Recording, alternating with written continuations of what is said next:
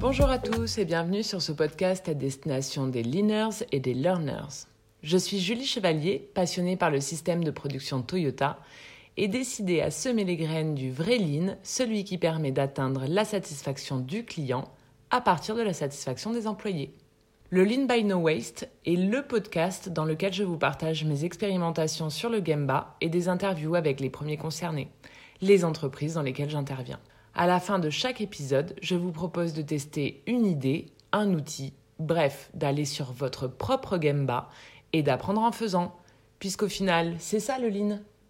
Je rencontre beaucoup d'entreprises qui sont à la recherche de la baguette magique de l'outil ou de la méthodologie révolutionnaire qui leur permettrait de devenir la référence et de prendre l'avantage sur leurs concurrents.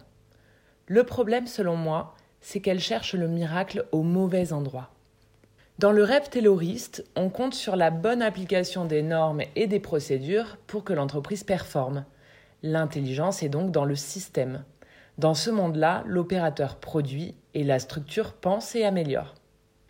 Dans le rêve lean, l'intelligence est dans les hommes.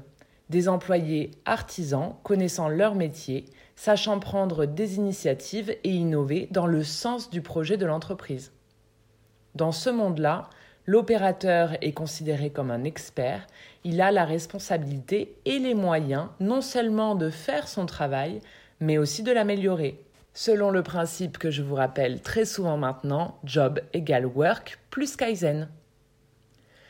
Lors d'une visite chez Toyota au Japon, Marc Delusio a demandé N'avez-vous pas peur de dévoiler votre secret en ouvrant vos portes à vos concurrents comme vous le faites? Et le manager nippon de répondre Ce qu'ils auraient besoin de savoir, ils ne peuvent pas le voir. Ce à quoi il faisait référence, c'est la culture et comment les employés pensent et se comportent chez Toyota. Le secret, c'est les hommes, et plus spécifiquement leur développement. Le Lean place le collaborateur et son évolution au cœur de la stratégie de l'entreprise. La performance de l'entreprise vient de la performance des créateurs de valeur. La priorité dès lors, c'est de développer vos talents. Maintenant, la question que tout le monde se pose, comment faire? Alors j'ai deux éléments de réponse à vous proposer. Le premier, c'est de vous engager pour vos employés, au-delà du slogan. Encore une fois, Walk the talk. Pour illustrer ce point, rien de mieux qu'une bonne crise. Par exemple, lors de la récession de 2009. GM et Chrysler déposent le bilan. Ford ferme de nombreuses usines.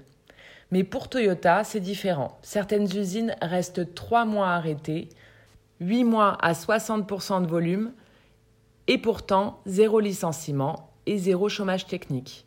Par contre, il y a eu de la formation et des exercices, de la résolution de problèmes et du soutien aux fournisseurs.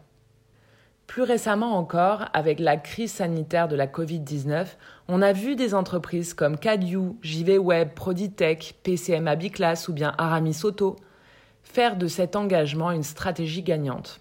Je vous invite à aller voir la chaîne YouTube de l'Institut Lean France pour comprendre comment ces patrons et leaders Lean s'appuient sur les concepts et outils du Lean pour gérer la crise. La deuxième chose à faire, c'est de créer des cadres d'apprentissage. Chacun d'entre nous, depuis notre naissance, est constamment en mode apprentissage. À l'école, dans nos pratiques sportives, avec un instrument de musique, même dans nos relations, bref, on apprend constamment. Où en serait la civilisation si les acquis d'une génération n'avaient pas été transmis aux suivantes? Il est donc du devoir de l'entreprise de fournir le cadre d'apprentissage et de transmission adéquat pour que ses employés apprennent et évoluent continuellement. L'objectif, c'est que chacun, chaque jour, fasse son travail et l'améliore. Généralement, les entreprises définissent clairement la structure de la partie work, travail, avec des organigrammes, horaires, des tâches bien définies, des espaces, des moyens, souvent des fiches de poste, etc. Mais qu'en est-il de la partie Kaizen, amélioration Sans effort pour structurer et protéger l'amélioration, l'urgence du quotidien favorisera toujours la partie travail. Donc l'objectif est de définir des cadres pour la partie amélioration. Tous les outils du Lean que je vous ai présentés dans l'épisode 2, la maison du Lean, sont des cadres favorisant la détection, la réflexion et l'apprentissage. Comme dans le sport ou la musique, hors match ou représentation, chaque joueur ou artiste a un plan personnel de développement. Des exercices spécifiques qu'il doit répéter pour améliorer son geste, son jeu de jambes, son dribble, son équilibre. Dans l'entreprise, c'est pareil. On doit avoir un plan pour chaque collaborateur, avec des exercices en groupe, du travail individuel, avec un coach, avec des équipes transverses. On doit aussi avoir des horaires et des temps prévus pour l'arrêt au défaut, des plages fixes dédiées pour la résolution de problèmes et le kaizen. Et puis des moyens pour favoriser la réflexion et la discussion au poste, des espaces de création et les moyens de bricoler pour tester les idées d'amélioration, des Fab Labs par exemple.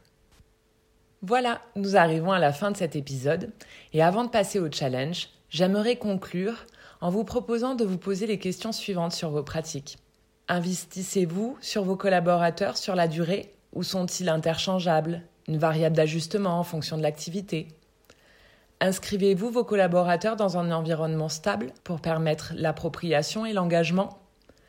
Peuvent-ils s'identifier à un environnement qu'ils auront envie de faire progresser?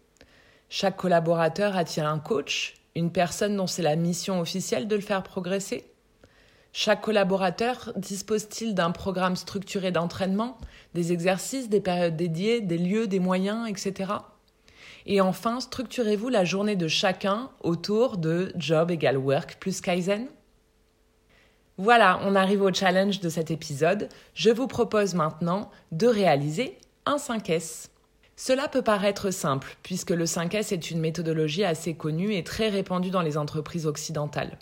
Malheureusement, la plupart du temps, il s'agit davantage d'une campagne de nettoyage lors de laquelle les managers se transforment en parents autoritaires demandant à leurs enfants, les opérateurs, de ranger leur chambre. Bien entendu, c'est passé complètement à côté de l'objectif du 5S. Le 5S est une méthode d'apprentissage qui sert à faire converger l'équipe vers le meilleur environnement visuel pour travailler efficacement. Alors, imaginez que le poste de travail qui fait l'objet du 5S est une petite entreprise.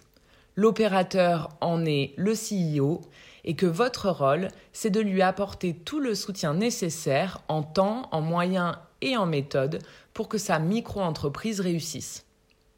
Voilà, c'est terminé pour cet épisode. N'hésitez pas à me partager vos réussites et vos questions, je me ferai une joie d'y répondre et qui sait, peut-être que ça donnera naissance à un futur podcast. Si le podcast vous a plu, vous pouvez me laisser un commentaire, mettre des étoiles, partager ce podcast avec vos collègues pour diffuser l'esprit du lean autour de vous. Vous pouvez également me retrouver sur LinkedIn pour attraper des visuels, des articles partagés avec vous, des vidéos témoignages et des extraits de livres. Il me reste plus qu'à vous dire merci, bravo et keep learning.